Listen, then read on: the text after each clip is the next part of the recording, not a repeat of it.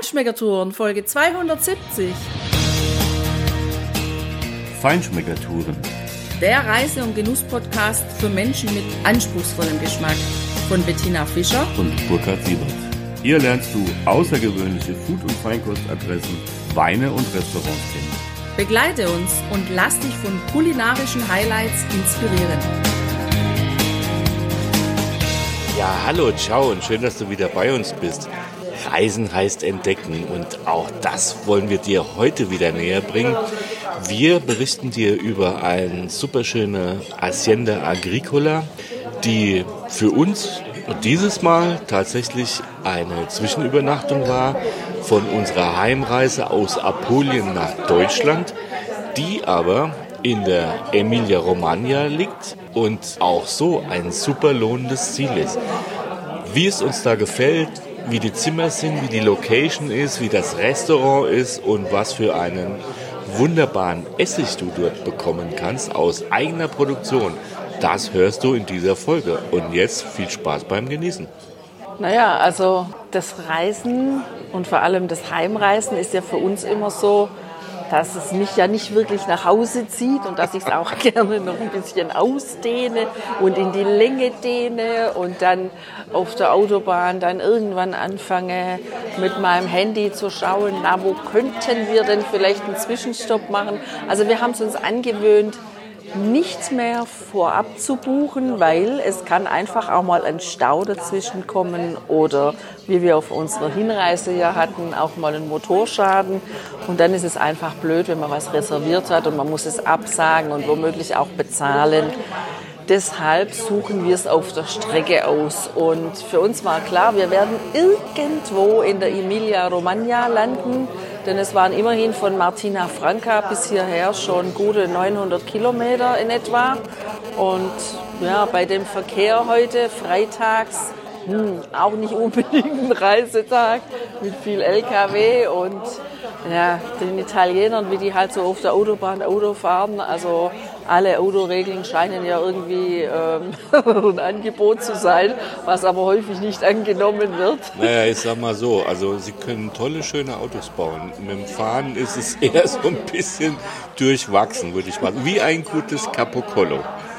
Ja, und so sind wir jetzt hier gelandet. Wir sind nämlich in dem Hinterland, in den Bergen, in den Bergen des Apennin, ganz in der Nähe von Reggio nell'Emilia, also um die Ecke von Parma, wenn du so möchtest. Und Parma steht ja für Schinken und für Käse, für Parmigiano. Natürlich auch in der Nähe kommt der gute Aceto, der Essig her. Und so sitzen wir also heute Abend bei einer kühlen, frische, Ende des Sommers, Anfangs des Herbstes mit einem traumhaften Blick in die Ebene, mit einem wunderschönen Sonnenuntergang, den wir genossen haben, mit einer glutroten Sonne, mit einem traumhaften Abendhimmel.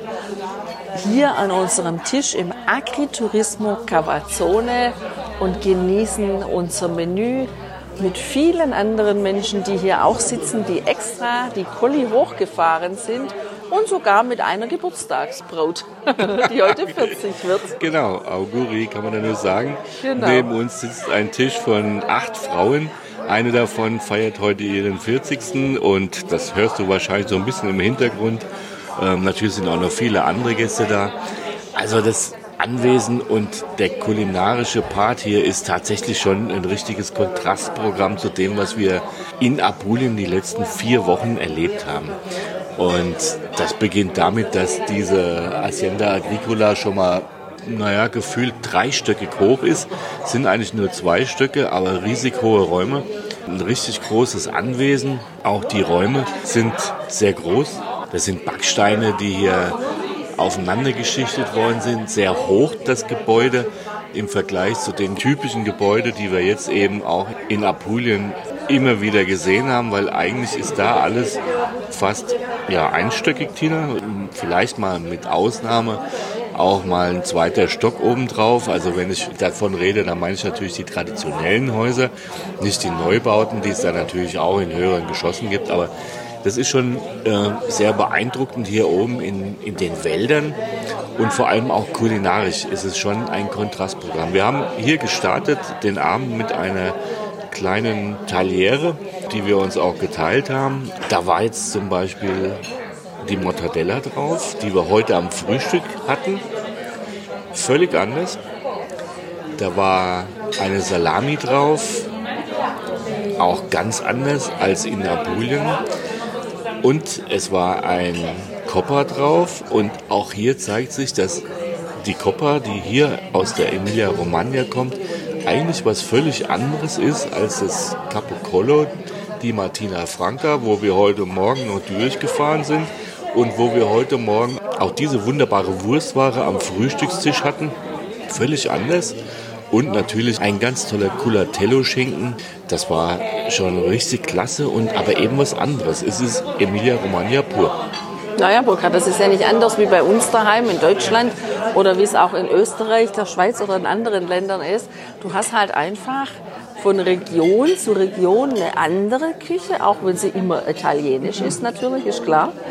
Aber auch innerhalb der Regionen haben wir jetzt festgestellt, ich meine, wir sind jetzt in der Emilia-Romagna, aber auch innerhalb dieser Region unterscheidet sich die Küche auch nochmal. Und was hier echt voll süß war, als wir hier hochgefahren sind, ist direkt vor unserem Auto so ein schönes, hübsches Reh über die Straße gelaufen. Und naja, also für alle, die jetzt ähm, nicht gerne Fleisch essen, die müssen jetzt einfach weghören, weil dieses Anwesen hier steht halt auch dafür, dass sie regional und ähm, saisonal Gerichte anbieten. Und jetzt ist es eben Ende September, Anfang Oktober, das heißt die Wildzeit beginnt. Und so ist die Karte dann auch hier gestaltet. Also da findet sich dann auch Dammwild drauf. Und was haben wir noch gesehen? Ja, ja, genau, Fungi Porcini. Jetzt ist ja einfach auch die Steinpilzzeit hier. Auch da bieten sie tolle Gerichte an. Das ist schon echt eine schöne Sache. Apropos Dammwild, weil da war ja ein Ragout in meinen Capellacci, eine Farce. Die Füllung dieser Capellacci war eben hier aus diesem Dammwild und ja, das war wirklich Soul Food. Diese Capellacci kommen in einer Parmigiano Reggiano Soße. Der Kellner, der uns das serviert hat, hat noch ein bisschen frisch geriebenen darüber gegeben und das war einfach herrlich. Also dieses Gefühl, ein wunderbares Sättigungsgefühl, ein wunderbares Soul-Food-Gefühl, was du mit diesem Gericht hier zu dir nimmst und natürlich ganz klasse Aromen. Die Füllung war hervorragend im Geschmack, die Pasta absolut frisch, die Soße überhaupt nicht fett oder übersättigend, sondern perfekt abgestimmt und ja, Tina, was will ich sagen? Also dieses Glas Lambrusco, was ich mir dazu bestellt habe, dieser herrlich fruchtige Wein, der prickelt, der passt vom Geschmack her zu diesem Gericht super perfekt. Ja, auch meine Tortelli mit ähm, frischem Spinat gefüllt und dann ein bisschen geriebenem Parmesan drüber waren erstklassig. Was mir hier sehr gut gefällt, ist, dass die Portion wirklich klein ist sodass es wirklich ein Primo und ein Secondo sein kann. Deshalb freue ich mich jetzt auch gleich auf meinen Secondo. Da habe ich mir auch was Spezielles bestellt. Natürlich mit einer Zutat hier aus der Region. Und was ich auch echt klasse finde hier, ist, dass halt der Parmigiano Reggiano, der schmeckt hier halt so, wie er schmecken muss. Ja? Also zu Hause bei uns in Deutschland, da mag ich ja häufig keinen geriebenen Parmesan, wenn ich zum Essen gehe, über irgendwelche Nudeln, weil ich finde, der schmeckt wie schon mal gegessen. Häufig, das möchte ich einfach mal in aller Deutlichkeit so sagen. Also nehme ich das wahr, weil das ist allererste Billigqualität in der Regel. Es sei denn, du bist in einem richtig guten Restaurant, ja. Oder du hast ähm, bei einem richtig guten Italiener der vielleicht auch echt Wert auf Qualität legt und ähm, den eigenen Einkauf von dem Käse macht und weiterverkauft, gegessen. Also wie auch immer, ich esse das bei uns zu Hause nicht mit geriebenem Käse. Hier in der Emilia Romagna esse ich das sehr wohl mit diesem, weil der dann so schmeckt, wie dieser Käse schmecken muss. Und der hat dann keinen üblen Beigeschmack oder Geruch, sondern das ist einfach eine göttliche Kombination. Und der ist auch von der Farbe her schon so herrlich gelb und schmelzig. Ja, also das ist einfach wunderbar hier. Ja, Tina, jetzt hast du eben noch über die Portionsgröße gesprochen, die du so adäquat findest, weil sie einfach nicht überfordert. Ähm, stimmt, aber jetzt sind wir ja tatsächlich ein Stück weiter. Also die Platte, die jetzt hier vor mir steht mit meinem Arrosto von Coppa, also vom Schweinehals, ein, ja, sagen wir mal, Rollbraten in einer Soße mit Wacholderbeeren. Das ist schon eine amtliche Aufgabe jetzt für mich, finde ich. Da liegen nämlich vier große, dicke Scheiben von mir auf dieser Platte. Und jetzt habe ich auch schon mal probiert und muss sagen, richtig toll. Butterzartes Fleisch, schmeckt überhaupt nicht nach Schwein, sondern es schmeckt einfach wunderbar nach den Aromen, auch aus dem Wacholder, aber ganz dezent. Also ich hätte es mir tatsächlich etwas überzeichneter vorgestellt, aber ich finde es so, wie es ist, richtig gut. Eine schöne, leichte Bratensoße dabei.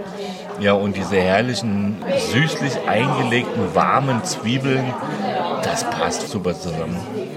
Ja, mir war ja auch nach Fleisch und deshalb habe ich ein Filetto di Manzo bestellt in Medium Garstufe und dieses Filetto di Manzo, das liegt auf einem wunderbaren kleinen Spiegel von Essig, von Aceto Balsamico und der duftet und der schmeckt eher in Richtung ähm, Mosto Cotto, wie wir ihn aus Apulien kennen. Also das ist auf jeden Fall ein Aceto des Hauses und es ist vor allem einer, der schon ein paar Jahre gereift ist, weil er diese süßliche Note mitbringt zum einen und zum anderen auch einfach schon ein bisschen dickflüssiger ist. Und das finde ich einfach ist eine wunderbare Kombination und auch so ein schönes Gericht, was man sich daheim einfach auch mal echt selber machen kann, was überhaupt nicht aufwendig ist. Du brauchst wirklich nur ein gutes Stück Fleisch, du brauchst einen guten Grill, heiß gegrillt, dann machst du deine Garstufe, wie du sie gerne hast und du legst dieses Fleisch auf einen richtig guten Aceto Balsamico. Und also der macht es halt am Ende dann auch echt aus. Das war schon, ja, eine echt klasse Sache. Das hat sehr, sehr gut geschmeckt. Und es war vor allem auch von der Portionsgröße des Fleisches her so, dass man sagen kann, jawohl, man kann hier ein Primo und ein Secundo essen, ohne dass es mich jetzt zum Beispiel überfordert. Ja. Allerdings muss ich schon auch dir zustimmen, Burkhard. Deine Portionsgröße ist echt eine Größe, die ist, die ist schon wuchtig. Also da haben sie es echt gut gemeint mit dir. Naja gut, ich meine, also die Menge der Flüssigkeit im Weinglas muss ja auch in einem gewissen angemessenen Verhältnis zu der Menge des Fleisches stehen. Deshalb habe ich mir jetzt ein zweites Gläschen von diesem wunderbaren Sangiovese Romagna bestellt. Ein Bio-Wein und äh, es bestätigt sich wieder für mich, dass die Sangiovese-Rebe, die hier in der Emilia Romagna an, angebaut wird, einfach viel schmeichelnder ist als die Spielart ähm, oder die Ausbauweise und die Aromen, die du in den toskanischen Rotweinen aus dieser Rebsorte bekommst, die ja doch, naja, ich sag mal, äh, positiv sehr deutlicher akzentuiert sind. Äh, man kann auch sagen, viel robuster sind. Äh, natürlich gibt es auch da feingeschliffene, feinpolierte Weine, aber ich finde das wirklich eine spannende Rebsorte hier, dieser Sangiovese Klon aus der Region, weil er einfach wirklich was Eigenes ist. Und naja, okay, ich gebe es auch zu, vorsichtshalber habe ich mir auch noch einen Grappa bestellt und ich bin mal gespannt, was da auf mich zukommt. Dann lass es uns doch jetzt einfach mal nach diesem herrlichen Abendessen hier in der Kühle der Berge in unser Zimmer gehen, das ja gar kein Zimmer ist, sondern das ist ein Apartment oder man würde vielleicht auch Suite sagen, aber eigentlich ist es eine richtig kleine Wohnung und es ist vor allem was unglaublich Besonderes. Ich habe noch nie in so einem Zimmer, in so einem Ambiente geschlafen wie hier. Das ist total irre, was man hier erlebt. Ja, allein die Treppe hoch schon ist wirklich von Zeitkolorit geprägt, weil, naja, so ein paar Dellen haben die alten Steinstufen schon. Du machst eine Holztür auf, die so richtig, ja, das wirkt nach, ein bisschen nach Stall, ein bisschen nach, naja, 17. bis 18. Jahrhundert. Holz, was äh, quer verstrebt ist. Ganz eigentümliche Griffe auch und ja, dann hast du schon ein großes Badezimmer geradeaus von der Tür, ordentlich gefliest mit einem schönen Fenster, mit einem großen Fenster, wo auch ein entsprechendes Fliegengitter davor ist und natürlich Holzläden. Und ja, dann gehst du einfach, du würdest erwarten, in, in dein Schlafzimmer zu gehen, aber da bist du erstmal in einem kleinen Wohnzimmer. Du stehst in einem kleinen Wohnzimmer mit herrlich alten Möbeln, mit einer alten Anrichte, mit einer silbernen Tee- oder Kaffeekanne da drauf, mit Holzstühlen, so beigefarbenen Holzstühlen, die mit Leder überzogen sind und mit ganz großen Nieten versehen sind. Ja, die erinnern an, an die Ritterzeit. Also ich habe so das Gefühl, ich bin hier in der Ritterzeit. Ja, und dazu passt ja auch der Kamin, der zwar jetzt oben zugemacht ist, aber es ist tatsächlich ein echter offener Kamin, mit dem hier früher geheizt worden ist. Der Abzug ist noch erkennbar und die Steine dahinter sind einfach vom Feuer geschwärzt, Ruß geschwärzt. Das ist wirklich ein außergewöhnliches Ambiente hier. Du hast riesige, dicke Holzbalken, die an der Decke äh, ja das Dach tragen mit Querverstrebungen. Du hast ja so schön in die Mauer eingelassen, quasi Regalfläche, sogar mit einem kleinen Laden davor, dass du dieses abschließen kannst und du kommst dann in ein wirklich richtig großes Schlafzimmer wo auf dem Boden auch wunderbare, schöne alte Fliesen verlegt sind mit einem ganz großflächigen Muster in so einem hellen Braun mit Ornamenten. Ja, was natürlich auch besonders auffällt, sind die dunklen alten Möbelstücke, die auch zum Beispiel hier bei den Nachttischen sehr hoch sind und eine naja, das brauchst du ja auch bei diesem Bett. da habe ich ja das Gefühl, ich bin Königin, wenn ich hier ins Bett steige. Und es, es, es braucht auch nicht mehr viel. Dann bräuchte ich eine Leiter, um da hochzukommen. Das ist echt der Renner. Richtig, das wäre, wenn die weiße Marmorplatte, mit dem die Nachttische abgeschlossen werden, eigentlich ist es eher ein kleines Nachtschränkchen, ja. ja äh, wenn die, sagen wir mal, auf normaler Höhe wären, dann würdest du ja wahrscheinlich rausfallen, wenn du da deine Brille ablegen willst oder das Licht anmachen wolltest. Also insofern ist es richtig gut. Aber also Minimum 25 Quadratmeter hat allein dieses Schlafzimmer. Ja, und was das auch dann noch so so richtig heimelig macht, das sind dann auch diese wunderschönen Vorhänge. Die sind in so einer cremefarbenen Grundton gehalten. Die sind aufgehängt an hölzernen Ringen und die haben so das Muster dieses Waldes, des Apennins hier, weil da sind dann Blätter drauf in, in schönen, herbstlich bunten Farben und Muster von Vögeln, von Fasanen. Also es wird so ein bisschen die Jagdzeit auch und überhaupt wahrscheinlich hier die Jagd in diesem Gebiet auch dargestellt, weil wir sind ja jetzt wirklich schon auf 440 Meter in etwa hoch und auch an den Wänden, da hängen Bilder mit geschossenen Vögeln, aber auch mit Jagdszenen überhaupt. Was ich total irre finde, sind die Schalter für die Lampen. Also ich stehe jetzt da direkt vor einem. Das kannst du dir so vorstellen. Unten die Fußleiste, die ist dunkelbraun ähm, bemalt.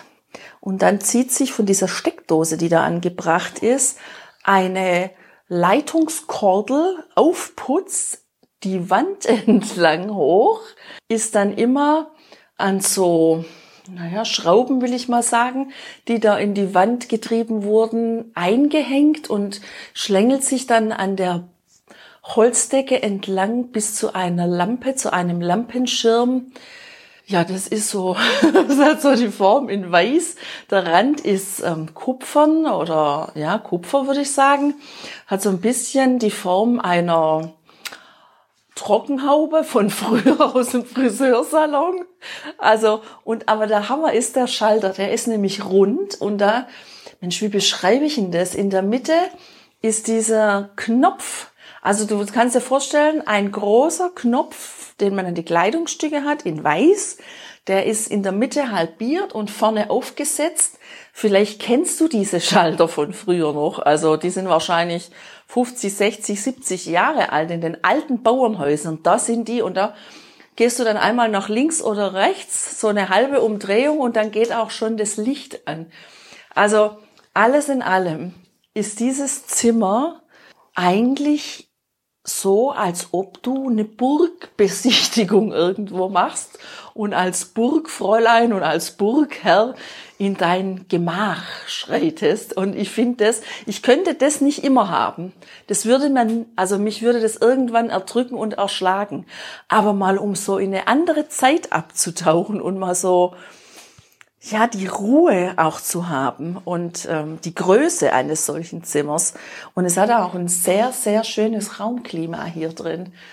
Ähm, das finde ich schon echt toll. Und vor allem, wenn man dann morgens die Fensterläden öffnet und in den frühen Morgen über die Hügel blickt, wo sich jetzt schon das Laub der Wälder langsam ins Orange und ins Rot färbt und dann die abgeernteten Wiesen, wo Burkhard heute Morgen eine ganze Horde Rehe stehen hat sehen. Und man blickt so über die Schindeldächer in Richtung der Ebene der Emilia Romagna, wo es heute Morgen noch ganz diesig war. Und man kann so ein bisschen die Stadt Reggio nell'Emilia erkennen dann ist es einfach ein wunderbarer Ort, um Ruhe zu genießen, die Landschaft zu genießen. Man kann hier wunderbar Fahrrad fahren oder wandern oder natürlich so wie wir mit dem Auto Sightseeing bei durch die Berge machen. Und vor allem haben wir hier herrlich auf der Terrasse gefrühstückt und toll ist einfach auch, dass man da abends nicht mehr wegfahren muss, sondern man kann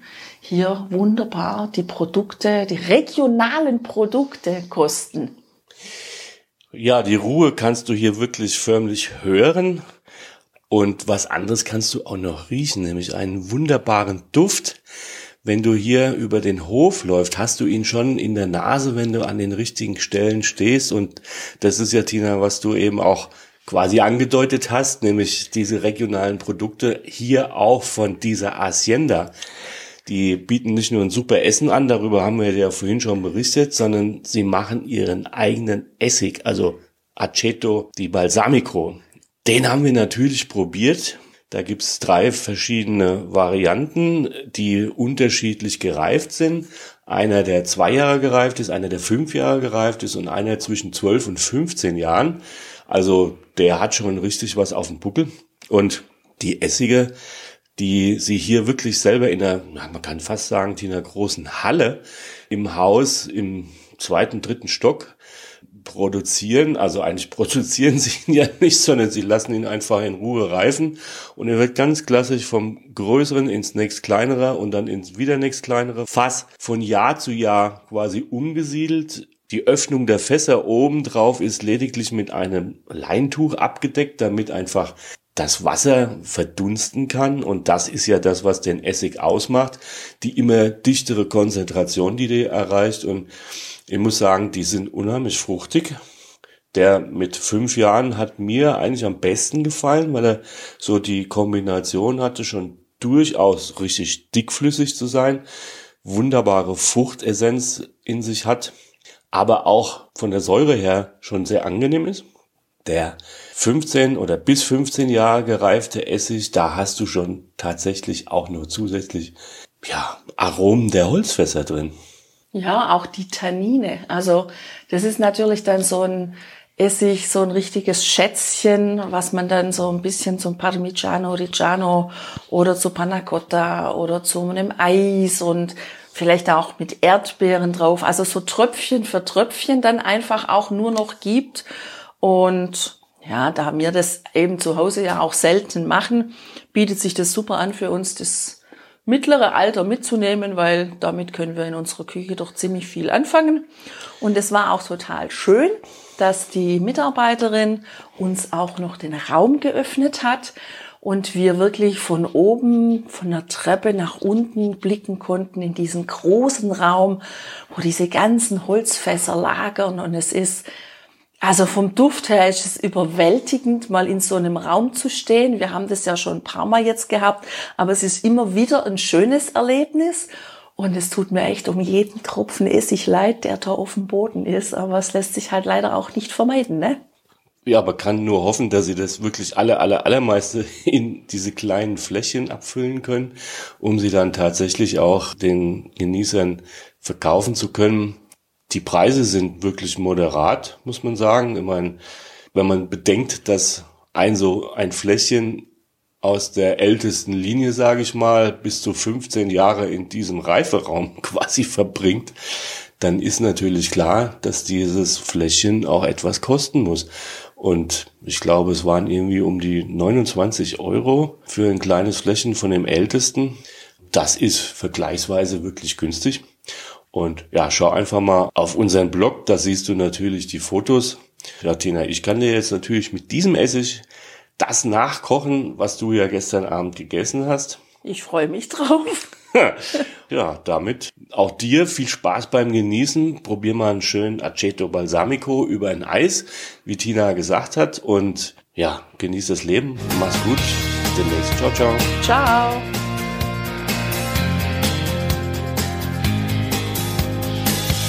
Hier endet dein Genusserlebnis noch lange nicht. Komm rüber auf unsere Homepage feinschmeckertouren.de und schau dir die Bilder zu unserer Show an. Dort findest du auch wertvolle Links zu den heutigen Empfehlungen. Verpass keine Neuigkeiten mehr und trag dich am besten gleich in unseren Newsletter ein. Wir freuen uns auf deine Anregungen für weitere Episoden und einen regen Austausch mit dir. Viel Spaß beim Genießen, denn du weißt ja, wahrer Reichtum besteht nicht im Besitz, sondern im Genuss. Deine Feinschmecker Guides Bettina und Burkhard.